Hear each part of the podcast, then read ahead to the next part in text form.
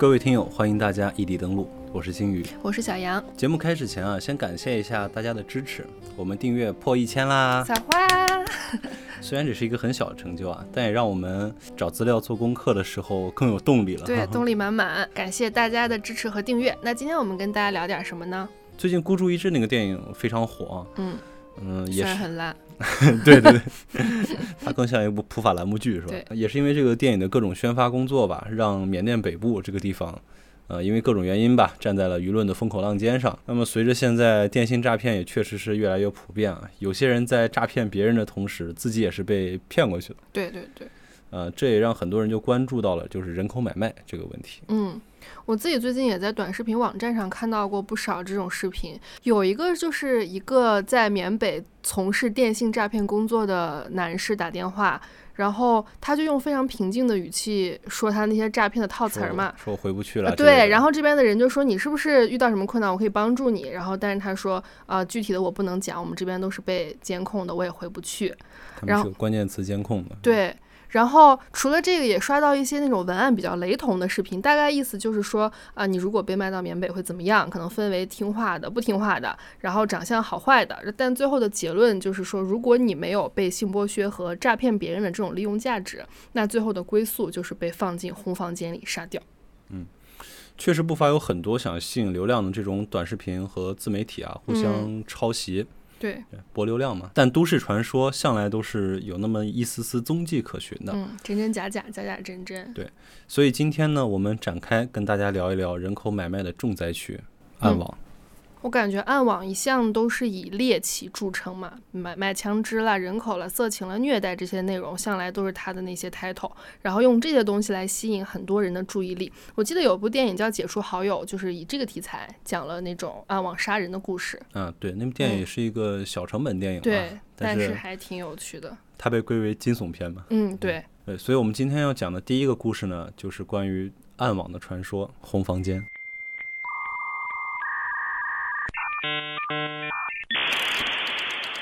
呃，在开始之前呢，跟大家先简单说一下什么是暗网。暗网一般指的是隐藏的网络，普通网民无法通过常规手段搜索访问，需要使用一些特定的软件配置或者授权才能登录啊。嗯，啊，这些都是百度百科上写的。那么我们说点大家能听懂的。大家都知道，互联网是多层式结构。有一些营销号说，我们平时能访问的互联网只在互联网世界里面占百分之四。对，那个冰山的图。哎，对，嗯这个冰山的图被大家谣传了很多年。其实它虽然有夸大的成分，嗯、但是夸张的有限吧，只能说。也确实有点道理。对，因为我们平时在搜索引擎可以搜到和进入的都属于表层网。我在嗯百度上输个今天几号了呀什么，它给你弹出来这些，这些都属于表层网。那么通过公共的公域互联网平台搜索不到的，它就叫深网。其实这个深网和暗网啊，没有传的那么玄乎。像大家的朋友圈呀、加密相册啊、个人邮箱等等，或者你的 QQ 群、嗯微信群，嗯对，这些都是搜索引擎上搜索不到的，都可以叫做深网嗯啊。虽然这个加密的隐私啊什么都是所谓而已哈、嗯，咱们是没有隐私可言的。互联网不是法外之地啊。那么暗网呢，就属于深网的一个小小部分，它通常被认为是深网的一个子集。它的特点就是使用特殊的加密技术，刻意隐藏相关的互联网信息，比如你的 IP 地址啦、你的访问密钥啦等等等等。由于暗网它匿名性的特点，所以更容易放大一些 拿不上台面儿的东西。嗯，确实，人们就是在不实名制的时候会更疯一点。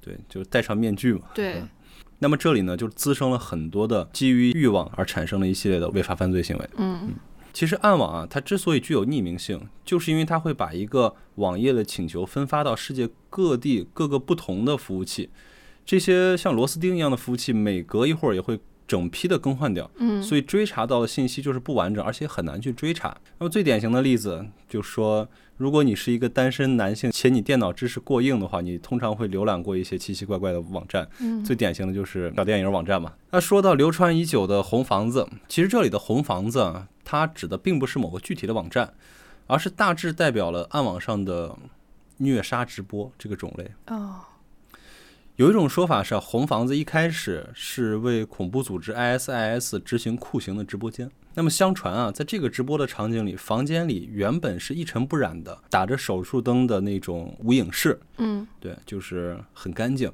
那么在直播期间，呃，施虐者进行持续的虐杀之后呢，墙壁上会渐渐的溅满鲜血，啊，哎呀，所以它被称为红房子。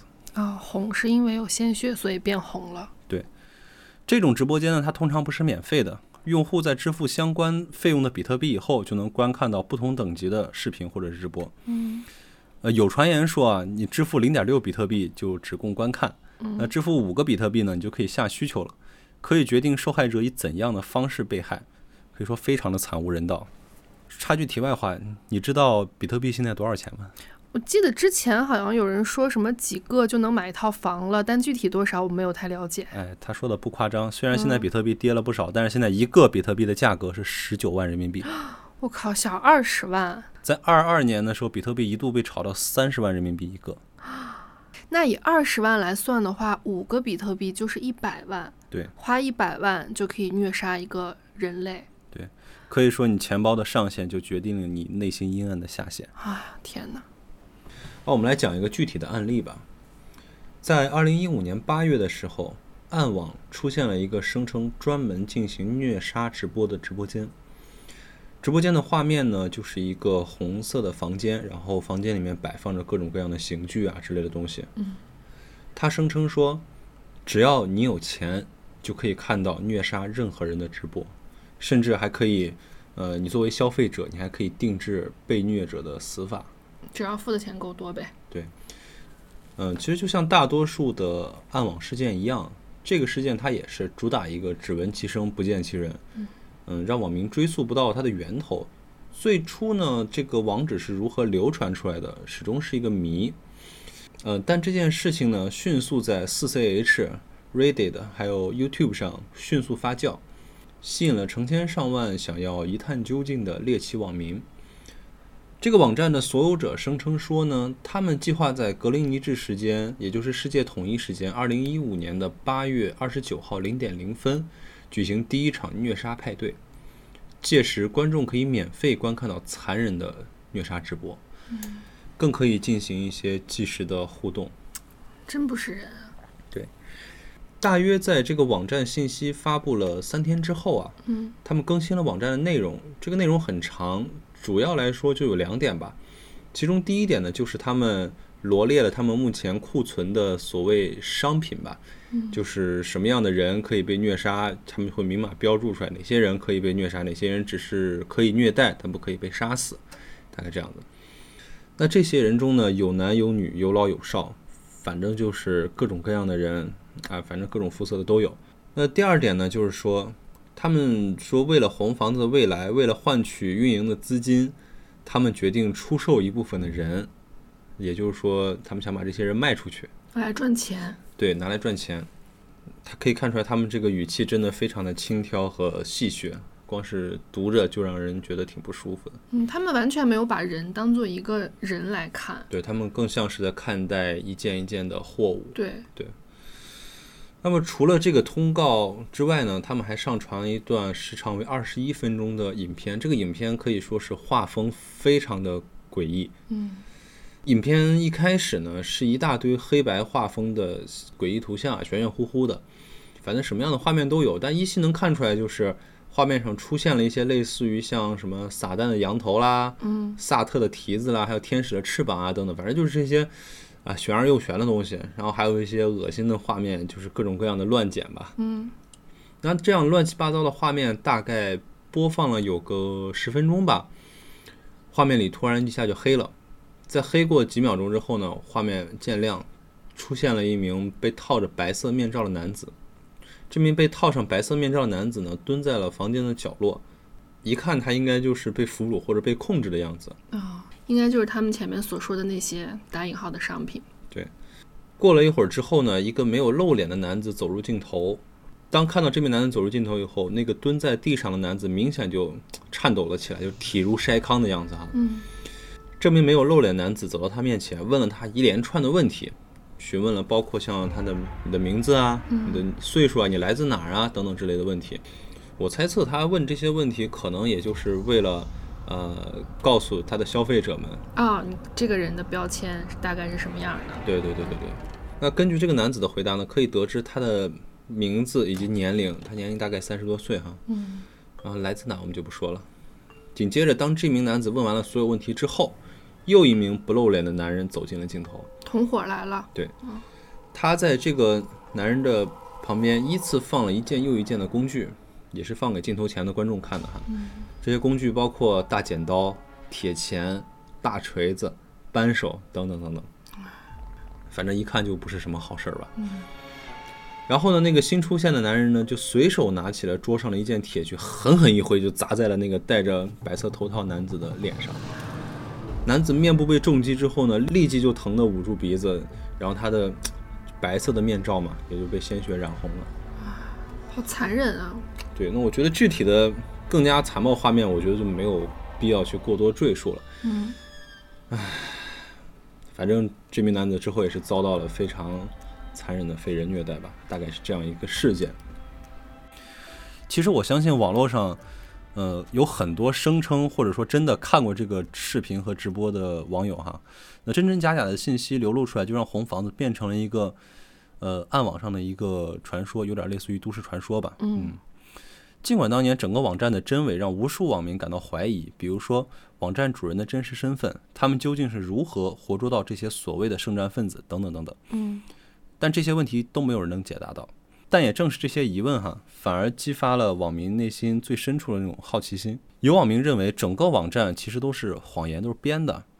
那个时候上暗网主要依赖于洋葱服务器。嗯，我们知道，二零一五年的时候，其实五 G 也还没有普及，也就是说，网络的技术很难做到这么大范围的实时直播。那在这种时代背景下呢，他想做这种实时直播的话，要么他的工程量非常浩大，那你工程量一旦浩大的话，他就很容易暴露自己的真实 IP。嗯也有网民表示说，即使是真的，其实也不足为奇，因为 ISIS 确实做了蛮多孽的，很多人想不计代价的报复他们也情有可原。嗯其实网民们讨论到这里呢，似乎从红房子恶行真伪变成了是否应该处决虐杀恐怖分子。啊，对对，感觉刚开始的重点大家是在讨论这件事情或者这个网站到底是真的还是假的，但好像慢慢的都变成了到底应不应该去虐杀这些恐怖分子。对，哎其实毫无疑问的是，虐杀是非常非常非常恶劣的犯罪行为。对以暴制暴从来都不是宽容自己道德底线的借口。对，如果说你同意虐杀圣战分子是 OK 的，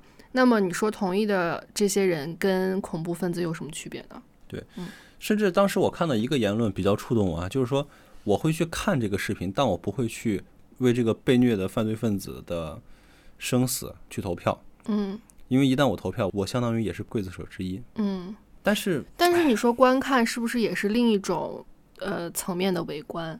是，但这个就比较复杂了，因为这里面牵扯到了很多的宗教信仰问题、民族问题，对，对吧？非我嗯族类，其心必异，对这种问题。是，但就是单纯作为人来讨论的话，这种行为无疑是非常恶劣的。是，嗯，我们接着往下讲红房子这个故事啊。嗯其实就红房子中的视频类目种类，就可以说是五花八门。我们刚才只是说了其中的一种，但它的真实种类呢，多到你难以想象。就像前阵子闹得满城风雨的杰克辣条事件，其实在某种程度上也可以算到红房子的类目里。刚才这种属于虐杀人类，但是我记得杰克辣条是有虐杀小动物的这种行为。对，嗯那我们先简单回顾一下杰克辣条事件哈。嗯二零二三年四月底，有网友爆料称，知名美食博主杰克辣条在网络上处刑式虐猫。杰克辣条这位博主呢，他在抖音上拥有六万多的粉丝，在 B 站上呢也有四十多万人关注他。嗯，公开资料显示啊，他曾于二零二二年七月份获得安徽阜南好人特别奖。还火上来了，有点儿。他被爆出来的这条视频里面啊，他对一只奶牛猫嗯这只猫非常可爱，其实他对猫拔指甲，然后铁签穿刺、火烧进行踩踏，甚至捆绑在树上活活肢解，折折磨了超过一个小时。杰克辣条他还自称说，呃，长期大量捕捉流浪猫，然后残忍虐杀。哎真他妈傻逼！对，他还拍这种视频到网络上进行炫耀贩卖。那此事件很快就引发关注了嘛，对吧？嗯甚至人民网都在微博上公开谴责说，这某某某是人类良知的底线的挑战。嗯近年来，其实这种虐待动物事件可以说是层出不穷。唉，也是不断冲击这个公众舆论的底线。二零二三年八月十七日十三时许，一则高空抛下边牧犬的信息在网上流传。随后，当地公安局就通报称，经立案调查，八月十七日上午，谁谁谁啊，从自家高空将自家的柯基犬抛下。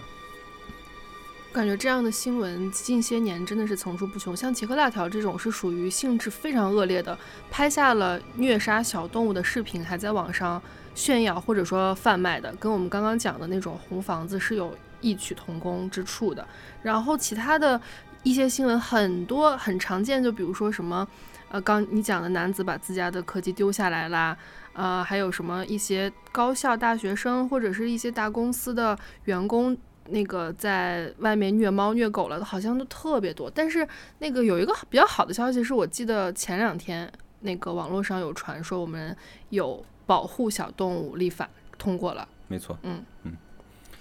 其实我当时我最好奇的点是什么？就这种视频，它为什么会有人喜欢看呢？我光听我都觉得恶心，对不对？于是呢，我就跟我的朋友们浅浅的调查和研究了一下，就是发现的内容就已经让我们挺不寒而栗的。嗯，我先说结论啊。就是这种视频虐待小动物的这种视频，在暗网上卖的非常火。那就是有买就有卖呗，肯定是有很多人需要，所以才它更加的变本加厉。对，那么为什么喜欢看这种视频呢？我和我朋友就简单进行一下分析。我们得出结论是这样的：就是猫或者狗这种动物，它不是牲畜。嗯，在我们大多数人的价值观里，更愿意将它们看成是自己的家人朋友。对。这就让这种生物有了这种拟人格化的基础。呃，第二呢，不管是养猫的还是不养猫的，那想到猫的时候呢，经常会联想到女性。嗯，因为猫通常给人的直觉感受都是优雅、干净、美丽等等等等，这其实是一种暗示。那你想想，这种购买这类视频的人，他们潜意识里是什么呢？嗯，嗯，也就是国内管的严。是。嗯，唉，其实。也没错，就是很大一部分人在网上购买虐猫视频的本质，他们都是想看虐人。嗯，这只是一些符号化的代表。对。那么在暗网上呢，这条产业链究竟是怎么样工作的呢？其实这在国内已经是一个相当有历史的产业链了。早在二零零六年二月底的时候，黑龙江省鹤岗市罗北县明山镇的一名女子就在明山岛公园拍摄了一段自己拿高跟鞋踩小奶猫的视频。唉。当时这条视频本来是在各大 QQ 群中传播，嗯，忘了说 QQ 群其实也是暗网之一啊。哦，对，当然这条视频本来是在各大 QQ 群中传播，它被那种实在看不下去的群友就发在猫扑上了。那一旦发在猫扑上，那整个事件就爆炸了。在当年并不发达的那个互联网的年代，就曾闹得沸沸扬扬。那么到了如今，现在呢，更是。虐猫的产业链在暗网组织下有着明确的分工，谁去抓猫，谁去虐猫，谁拉人，谁销售等等，他们有一个完整的产业链。他们通常都是先找一个偏僻的库房，通常都在市郊，因为声音太大不会扰民嘛。然后他们会去市面上大量的收购或者是抓捕那种便宜的非品种猫，就是流浪猫啊或者什么的。他们还会去，呃一些公益的那种喂养流浪猫机构去偷猫。哦。还有会不会有那种假意收养、好意去领养，但实际上的真实目的是为了虐猫？呃，这种有，但是量应该很少，因为这种的话，你如果大量收购的话，别人会有怀疑的吧？而且你一家只能收一只，对吧？这种其实比较少。那他们把这些便宜的非品种猫全部集中起来以后进行筛选，品相尚可的呢，尤其是品相尚可的小母猫，他们会拿去拍摄虐猫视频，折磨致死。因为在暗网上，这种长得越漂亮的小猫拍摄的虐猫视频，它卖的越贵。通常的话，它们的价格会在呃十块钱到一百块钱左右这个区间浮动哈。一个视频？对，一个视频。一般视频的时长也都在二十分钟到一个小时左右。那这种品相不好的猫呢，他们就拿去做血猫。什么是血猫？血猫呢，它就是每天会抽大量的血供给到宠物医院。因为很多小地方的宠物医院，它是没有相应的储备血库的。嗯，那如果有些宠物需要做手术，而且需要输血的话，那没有储备血库的情况下就很尴尬。那么这些宠物医院呢，就会通过微信群啊等等方式联系这些人。啊，那有一点像就是非法卖血的那种感觉，因为按理说是不应该抽取这么多的血，就哪怕你献血的话。对吧？啊，对，但这种雪猫它们通常活不过一个月。那肯定啊，都抽干了。对。唉，就光听，我现在都有点头皮发麻。我觉得，没错，其实暗网呢，不管是什么形式的暗网，只要是阳光下的阴影，嗯，它都会把人内心的阴暗面无限的去放大，对，让更多人在这种匿名的发疯和肆无忌惮的输出自己的对各种领域的欲望、猎奇的喜好等等。嗯。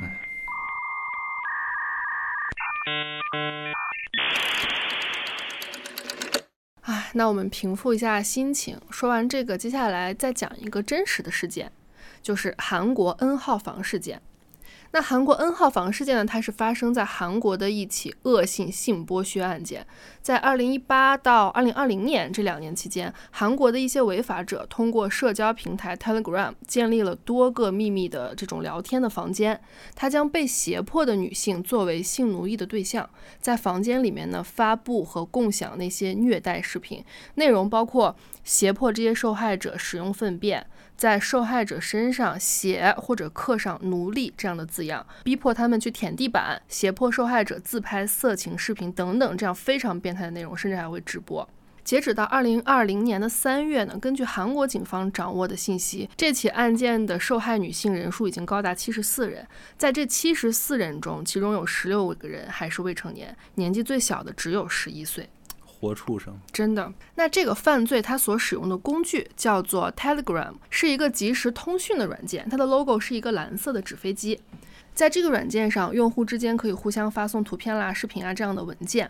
它有一个秘密聊天的功能，具有非常高的保密性，内容只有参与聊天的双方可以看到。其他人是没有办法看到和破解的，呃，甚至我听说是包括 Telegram 的这个官方的那个工作人员也是没有办法破解的，就有这么个说法啊。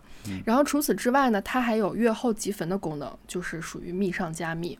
对，其实这个 Telegram 这个软件啊，在国内也有，嗯，它 logo 是一个蓝色纸飞机嘛，嗯，它在国内的用途通常都是招嫖，反正都是做一些上不了台面的事儿。对，我们把时间拉回到二零一八年，看看这件事情是怎么开始的。二零一八年十二月呢，一位网名叫做 God God 的用户，他在 Telegram 上建立了房间，发布一些自己偷拍的女性的色情视频。然后随着他自己的发布数量增加以及观看人数的增加，他建立的房间数量也变得很多。慢慢的，从一号房、二号房，后来甚至有了八号房。他就是那个依次给这些房间来建号。还玩上了，对你，你看他给自己起的这名儿，也能感觉到他是一个非常自负自大的人。嗯，一般这种人都是屌丝。对，然后渐渐的，这位 God God 发的视频内容也越来越恶劣，变成了胁迫女性自己拍摄色情视频，并称他们为奴隶。变了味儿之后呢，这位 God God 把房间的运营权转让给了一位名叫 Watchman 的用户，然后这个人就变成了第二代新的房间管理员。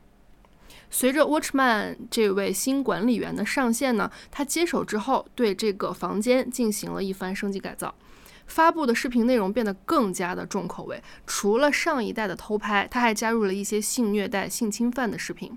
而且房间的数量呢，从原先的八个，它又追加了四个隐藏房间。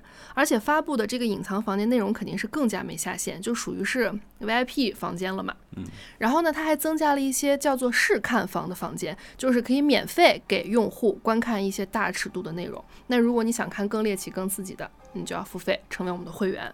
嗯。然后同时，它还建立了。叫做亲友会员房这样的东西，是让付过费的会员要偷拍自己身边亲人或者朋友的照片和视频发布到这个群里。啊，后来经调查，有很多人都拍摄了自己的女友、姐姐、妹妹、母亲、女同事等人的视频发布到这个房间里供其他人欣赏。好家伙！除了在软件上做这种恶性行为啊，这位 Watchman 把他的手还伸到了现实生活中。在他的带领下，有多位会员把一位被他们称作奴隶的女孩拉到宾馆，实施了强奸犯罪。更可恶的是，他们把整个的过程在他们的群里进行了全程直播。其实到这里，我觉得已经是非常的相当恶心、相当离谱、相当的就是死一万次都不足惜了。然后这个时候呢，网站又一次更换了运营者。第三任运营者是一位自称博士的人，同时也是在这起案件当中最臭名昭著的一位。也同样的老规矩，这个博士也对这个万恶的网站进行了再一次的升级。他做了这么几件事儿啊。首先，他进行了改名，把之前流传下来的一号房、二号房，包括这个亲友房、试看房这些名字，通通都改掉了，让大家搜索不到原本的这些名字和房间。他改成什么了？改成了那种具体的命名房。最出名的就是一个叫做博士房的房间，以他自己的名字 来命名的博士房。我发现这些人都有一个共同特点，就是自大且傲慢。对，非常傲慢。第二件事情呢，他开始设置了不同的收费标准。这个博士呢，给博士房内设置了不同的会员等级，收费标准分别是二十五万韩元、七十万韩元和一百五十万韩元。那换算成人民币，大概是一千三百八、三千八和八千二这样浮动吧。想想看，你需要观看这些非人的虐待视频，需要支付一千三到八千多不等的价格。然后后面经韩国警方调查。整个这个 N 号房事件涉及到的付费会员就有二十六万人，也就是有二十六万多个人都花过这么多的钱去成为他们的会员。那可不嘛，这比红房子可便宜多了。是呀，然后整个的这个会员等级越高呢，变态指数就越高。那相对应的，对受害者施虐的具体的行为也就更可怕，甚至他们会有人让受害者把剪刀等异物放入下体。然后除此以外啊，博士房里的所有受害者都被要求用利器在身上刻下“奴隶博士”这样的字样，就真的是你刚刚说他非常傲慢自大，他用这样的行为以示这些女性都是他的个人资产，非常之荒唐跟可恶。然后第三点。就是他们更改了这个网站、这个房间的视频上传方式，因为之前都是运营者自己上传嘛。第一任那个神先生，他都是自己去传来吸引更多的用户。那现在呢，变成了这个运营者博士，他让用户自己去上传。如果你不按照运营者博士的要求上传视频，偷拍别人，在房间里发送语言性骚扰，那你就会被踢出去。哈啊，还挺有规矩。对，那这个时候。这些参与者为了保证自己可以继续做观众，为了保证他们在这个房间里的身份地位，那他们就会上传自己偷拍别人的照片、视频，同时也会参与那些非常恶劣的污秽之语的语言性骚扰。这些东西呢，通通变成他们的投名状和保障，然后所有的人都参与到这个魔鬼的狂欢中来。也就是说，这在这个房间里面人必须要在这个房间里面聊骚、性骚扰对之类的，要 do something。才可以，嗯嗯，这也是他筛选会员的一种手段吧。对，而且我觉得更可怕的是，直到这整件事情在最后的调查宣判阶段，哈，这些所谓的观众会员还有非常多的人在网络上发表言论，称自己我只是看看而已，我又没有做什么的这种鬼话。雪崩的时候，哪一片雪花是无辜的？对，正是因为他们没有受到法律的制裁，然后他们。又一点儿不觉得自己的行为是有问题的，我觉得是让人心里更加难受。那我们来看一下这个事件是怎么浮出水面、被人看到的。一次偶然的机会啊，一位记者在收集资料的时候，无意间发现了一个网站，然后一环套一环呢，又发现一个链接，点进去呢，发现这个链接正是偷拍视频的这个来源网站。那就是他看到啊，原来网上有这么多。被偷拍的视频发布在这些地方，然后同时他也发现有人是利用这个 Telegram 来实施虐待女性这样的事实，于是这位记者就决心要把这件事情查得水落石出，他就联合了两位大学生，在他们的这个 N 号房卧底六个月，承受了非常大的心理创伤和痛苦，就是为了收集第一手证据，然后最终呃报警，让整个事情浮出水面。然后整个事情啊，为了安全起见呢，这个博士只接受用比特币这种虚拟货币来进行交易的这样的方式。但也正是因为此啊，后续警方的抓捕就是利用了虚拟货币的追踪技术，才使得这个魔鬼落网。没错，因为比特币它毕竟是区块链基于区块链技术的。嗯，让我们来看一下这个魔鬼的真实身份啊，这位网名叫做博士的人，真名叫做赵主斌。当年二零二零年被抓捕的时候，他只有二十五岁。而且他在大学里面学的是信息通信专业，呃，可以说跟这个网络是有一定关系的吧，为他提供了一些基础。嗯，学别人当活畜生。然后我觉得比较讽刺的是啊，这个赵主斌他还做过公益活动的义工，而且韩国的媒体还采访过他。他当时对着镜头呢说啊，我我想要帮助别人，是因为我自己受过很多人的帮助。啊，所以我想把这份帮助传递下去。我不知道他在说这些屁话的时候心里是什么想法，但或许魔鬼他不会有什么想法的。然后呢，经过警方的调查，在二零二一年十月十四号的上午，韩国最高法院对 N 号房的主犯赵博士，也就是本名赵主斌的这个人进行了终审审判，判处他了四十二年的有期徒刑。才四十二年。对，因为韩国是没有死刑的嘛。哦，你你想，他当时入狱的时候是二十五岁，四十二年也就六十七岁。我觉得对这种人就应该像美国一样判他个三百年。真的远远不够嗯。同时，共犯文亨旭，也就是第一任的那个网络创作者 God God，他终审获刑三十四年。另外一位共犯江勋获刑十五年，这是三个比较主要的罪犯的审判。我觉得最高四十二年也确实太少了。对，相比于他们伤害了那么多人、那么多女性，而且有很多还是未成年的小孩子，造成的这种巨大的伤害，我觉得四十二年简直就是对他的一种恩赐。对。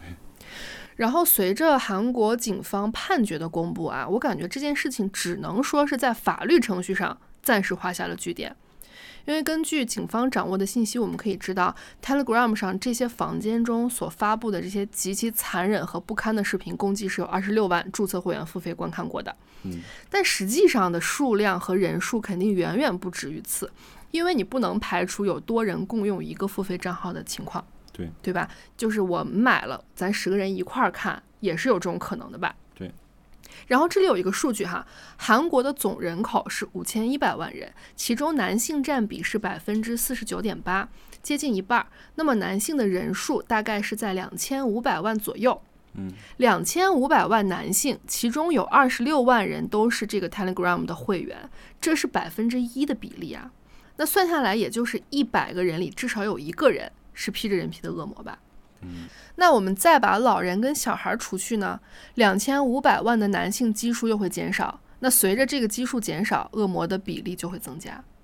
不寒而栗。对，真的让人觉得非常可怕。我觉得虽然始作俑者是得到了法律的制裁，但这些围观者，我同样觉得他们也非常可怕。他们通过把自己的欲望施加到别人身上来获得快乐，但是最终却没有得到一点惩罚。我觉得这个时候我也就是有有点无奈，也能深刻的体会到，确实法律它是维护人类文明最底线的东西。嗯。然后呢？与此同时，我还想说一下，这些运营者们是怎么去寻找受害者、锁定受害者的。我看了一下，其实手段都非常相似，一言以蔽之就是威胁。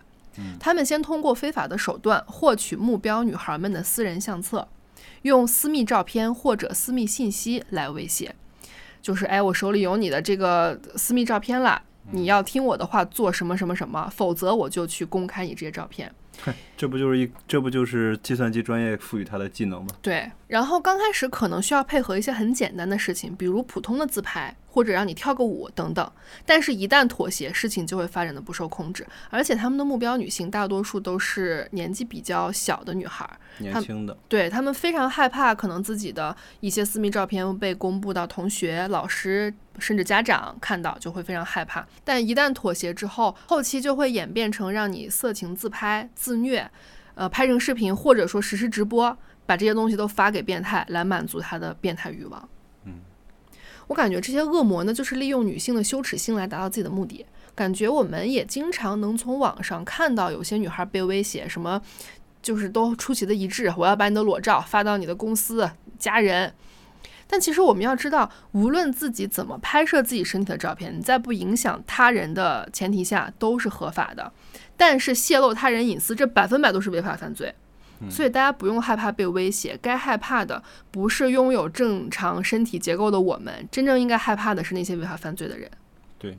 哎，你记得我们看到那个《黑镜》第三季，对它有一集，第三集吧，第三季的第三集，对，第三季第三集就是讲了类似的故事嘛。对，那个男孩因为看看小黄片儿打飞机，对，他被拍了照片嘛，然后一开始就是送个蛋糕，嗯嗯嗯，送个蛋糕，然后去敲个门，说他是什么来着？Mandy 去找 Mandy，后来话锋一转，直接就是让他去拿一个快递盒，那个盒里面有一把枪，对，然后让他们两个人开车去一家银行，嗯，然后到银行门口给他们发短信说，五分钟时间决定一下谁开车谁抢劫，对。到最后的最后，就在胁迫下，这个男孩甚至去杀人。对，变成了两个人之间的决斗。对，嗯，就是我想不通啊，就是明明有对吧那么多成熟的这种网站让你去看，你为什么非要去看这些？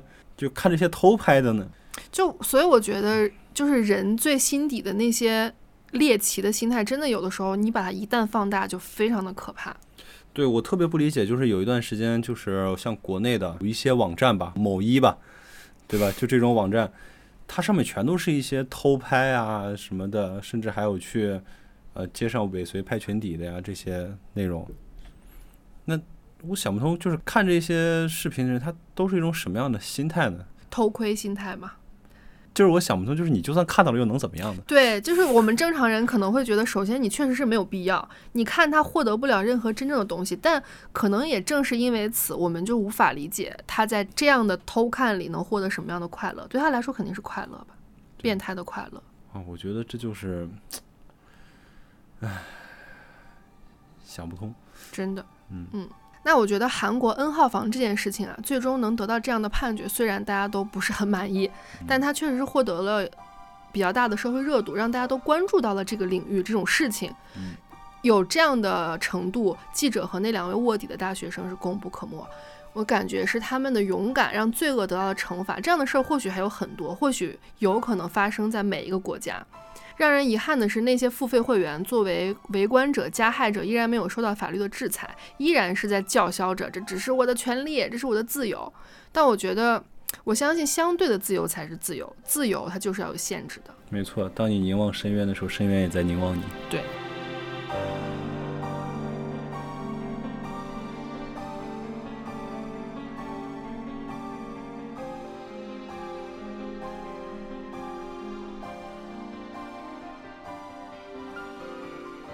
那么聊完了韩国的 N 号房事件呢，我们再来看一起跟暗网有关的绑架案。二零一七年呢，二十岁的女孩艾琳被绑匪以工作为由骗到意大利的米兰，她遭到了绑架。呃，艾琳呢，她是一名模特，呃，身高只有一米六二的她呢，是《太阳报》第三版小报的模特。这一版的小报通常用来刊登一些类似于花花公子啊、花花公子封面啊之类的一些比较香艳的照片。嗯。英国这些小报呢，经常利用这些半裸的照片来刺激销量。艾琳的经纪人格林呢，在模特界摸爬滚打了三十年，手里有大量的像艾琳这样的平面模特和网红。嗯，感觉也是他赚钱的一些工具。对。那么时间来到二零一七年三月份的一天，格林的电子邮箱收到了一位意大利摄影师的工作邀约，对方自称他名叫安德烈拉齐奥，想约艾琳到巴黎拍摄摩托车杂志照。拉齐奥在邮件中注明说，拍摄的地点是自己在巴黎的工作室。呃，同时呢，他还会为艾琳提供往返的机票，呃，市中心四星级酒店住宿以及日常的开销，包差旅。对，包差旅了。嗯。那么，在收到拉齐奥九百英镑，差不多也就是七千六百多人民币的预付款以后，嗯，艾琳于四月二十日只身前往法国。一个人去的。对。嗯。啊，其实也很正常。他们这种模特、演员啊什么的，一个人去，哦，也是，人家不会给你把团队的差旅都报了。对，一个人去赶通告也挺正常的。就这种小模特什么的。啊，第一次去巴黎的艾琳呢，她很开心啊。她先是去爬了埃菲尔铁塔，还逛了香榭丽舍大街。呃，然后回到酒店呢，就等待次日的拍摄。呃，让人意外的是啊，香榭丽舍大街当晚发生了恐怖袭击事件啊。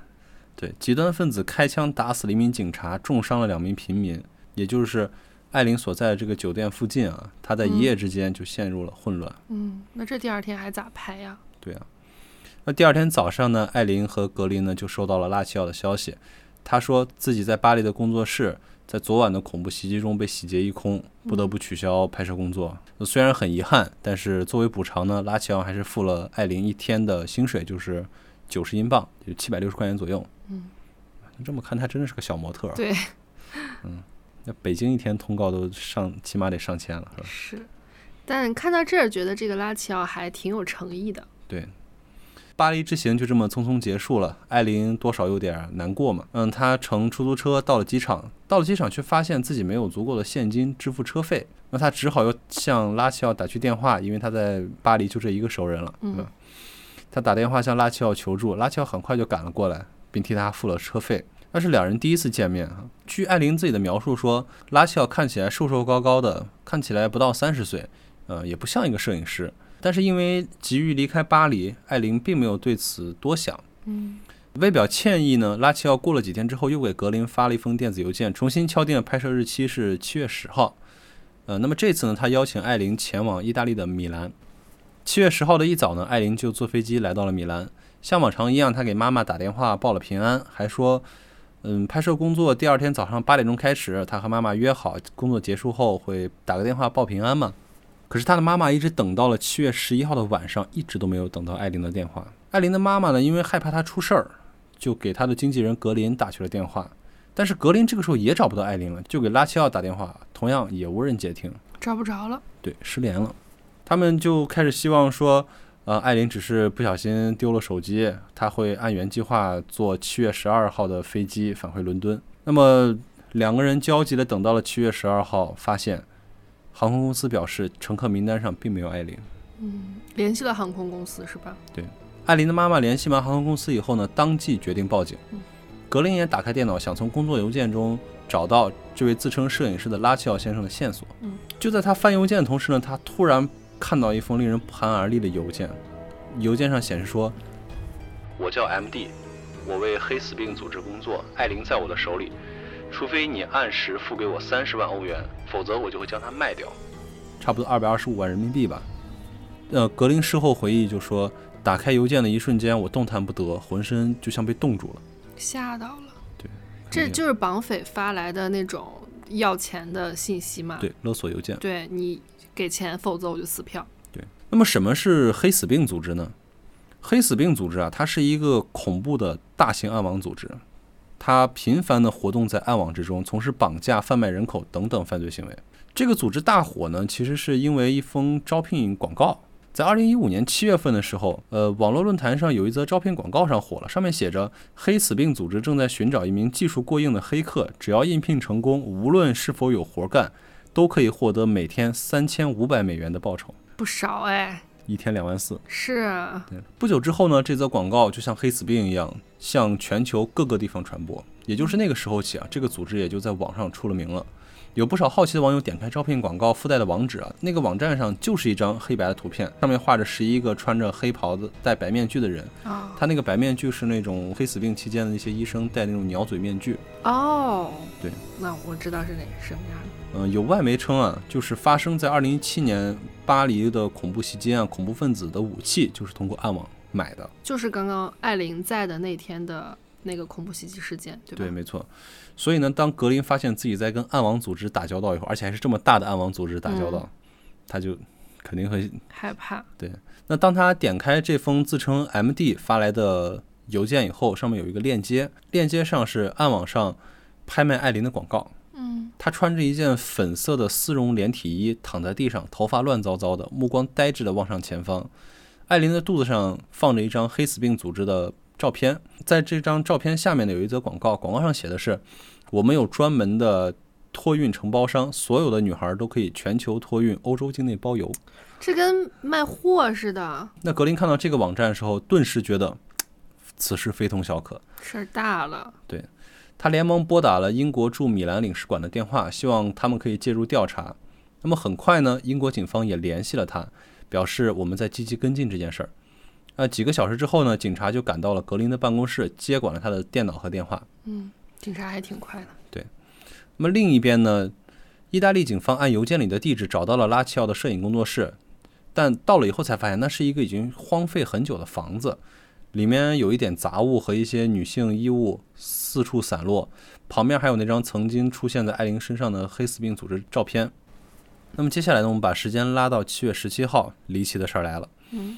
一辆汽车停在英国驻米兰领事馆门口，车上下来两个人，一个人是艾琳，一个人是拉齐奥，自己下来了，自首了。嗯，绑架犯拉齐奥自己开车把受害人艾琳送回了领事馆，守在领事馆的警察肯定都啊哈，这是什么？怎么回事？对，但是他们虽然很震惊，但是他们还是毫不犹豫逮捕了拉齐奥。嗯，那么警察逮捕拉齐奥之后呢，案件很快就查清了。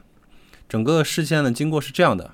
二零一七年七月十一日一早，艾琳刚抵达这个所谓的工作室，就被拉齐奥给控制了，还强行注入了氯胺酮。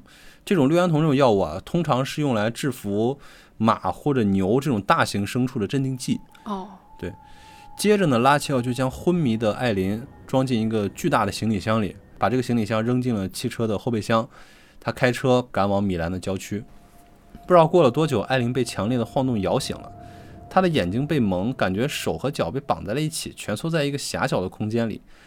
呃，据他回忆说，他听声音像是在行驶的汽车上。镇静剂的后劲儿呢，让艾琳感觉头痛欲裂，但他还是用力想起了一件事情，就是他进入了一栋房子里，被人从背后捂住了嘴，很快就失去了意识。嗯，他当时想的是：我被性侵了吗？我会被杀吗？有人知道我在哪儿吗？正当他胡思乱想的时候，车子停了。艾琳听见两个男人在用他听不懂的语言交流，然后有人就打开了后备箱，一个人把他从车上拽下来，带进了一间屋子，再把他铐住。据艾琳自己的回忆说，她当时被蒙住眼，心乱如麻，幻想着各种可怕的场面，每小时每一分每一秒，她都在担心自己的生命。嗯，可不嘛，跟绑匪在一块儿啊。嗯就在他担心的时候，有一个男人给他说：“如果你想活着，你就别想逃跑。”男人说自己是黑死病组织的成员，一直在搜罗世界各地的美女，放到暗网上拍卖，已经赚了几千万美元了。当中东买家对女孩厌倦了，会把她们送人，也可能会把她们赏给老虎等宠物当晚餐。就是让老虎把人吃了。嗯。他还说啊，房子外面全是黑死病组织的人，艾琳若被他们抓到，会被立刻杀死。他劝艾琳说：“你还是相信我吧，因为我自己呢，其实不像他们那么心狠手辣。我是好人。”对，艾琳此刻呀顾不上多想，嗯她哀求绑匪说：“只要你不杀我，我做什么都行。嗯。”当他说完这句话以后呢，绑匪摘掉他的眼罩，他认出了面前的那个男人就是拉乔。哦，他们在那个付车费的时候见过面。对对对，这个拉齐奥好大胆呀！他作为绑匪，还敢让别人看他的长相。从某种程度上来说，这也是一种有恃无恐。哦，也是，就也我也不怕你看。对，嗯此后的几天里呢，拉齐奥就时不时的找艾琳去聊天儿，表现出很关心她的样子。那艾琳就心想说，或许我可以，呃，利用拉齐奥的这个好像仅存的善念吧，能放走自己。嗯于是呢，他告诉拉齐奥说：“我有一个两岁的儿子，我非常想念他。”拉齐奥听完以后呢，表现的就非常惊讶。那么又过了几天呢，拉齐奥突然告诉艾琳说，黑死病组织有一个不成文的规定，就是不能绑架孩子的母亲。所以呢，他告诉艾琳说：“我打算放了你。”怎么有这么好心的绑匪啊？哎，然后他就真的自己开车把艾琳带到了英国驻米兰的领事馆。啊，就是刚刚那离奇的一幕。对那么警方查明啊，拉齐奥他并非所谓的意大利摄影师，同时呢，他也并不是黑死病组织成员，他真名叫卢卡斯，来自波兰。熟人称他十分自恋，喜欢幻想，逢人就称自己是一家跨国企业的经理，拥有多处豪宅。嗯，他在网上看见艾琳的照片，对她一见钟情，就想通过绑架来得到她。真他妈疯子！哎，果然就是你看他很自恋，喜欢幻想，爱吹牛，对，就又是这种自负型人格。对就据他自己交代啊，嗯，他原本打算在巴黎动手，但那次恐怖袭击事件打乱了他的计划。但是他并没有死心，很快就实施了第二次计划，把自己伪装成了黑死病组织成员，嗯还设计了一个假的网站，用来恐吓艾琳。嗯，又是个会搞网站的。对那至于为什么放了艾琳啊？拉齐奥说自己不知道艾琳已经有孩子了，也怕警察真的找上门来，就想了这样一个办法，嗯，亲自开车将艾琳送到英国驻米兰领事馆。他觉得只要艾琳回去，自己也就没事儿了。他好天真啊。就当艾琳以为这一切都结束的时候，然而事实并非如此。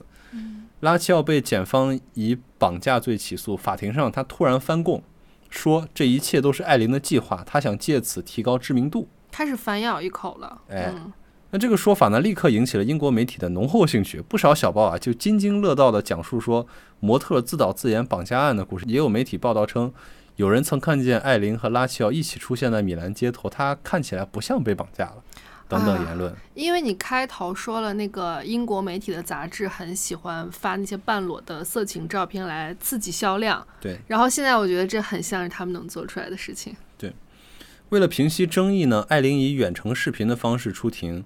她表示自己被绑架后，听信了拉齐奥，呃，房屋外全是黑死病组织成员的恐吓，嗯为了自保才装出跟对方很亲密的样子。那么当然，媒体啊也并不会理会他的解释。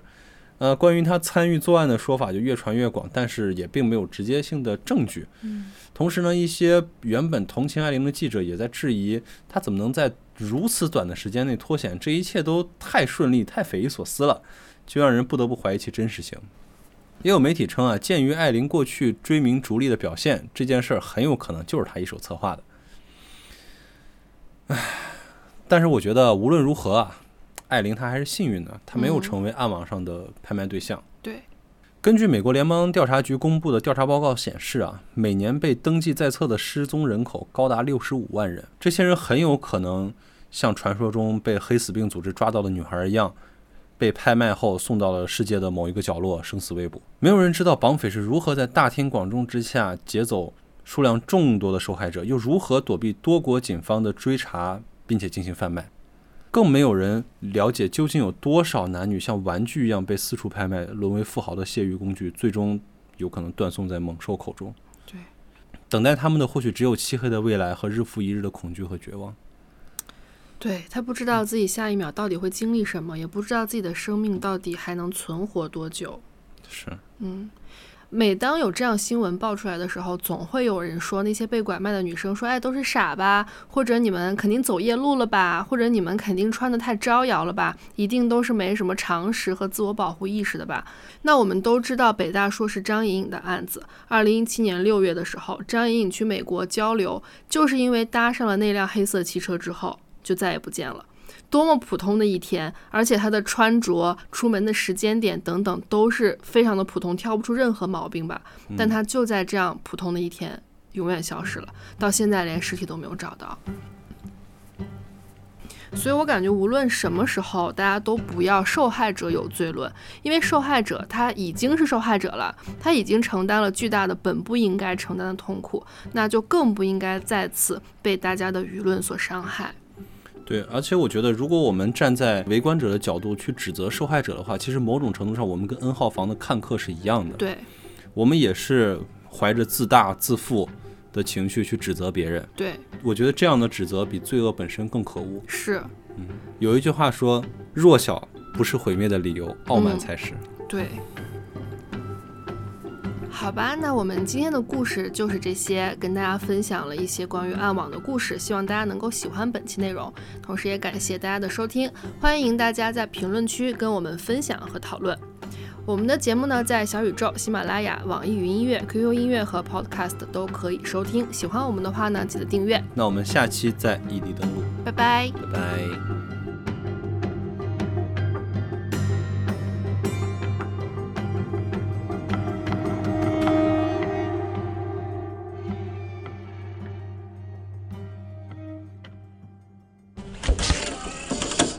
这种这这种行呃这种对受害者是那一位名叫 God God 的用户。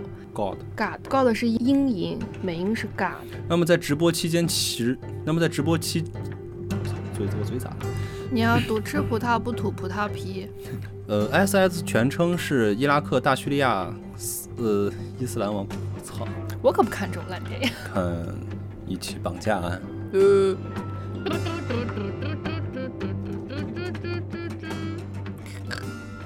在干嘛？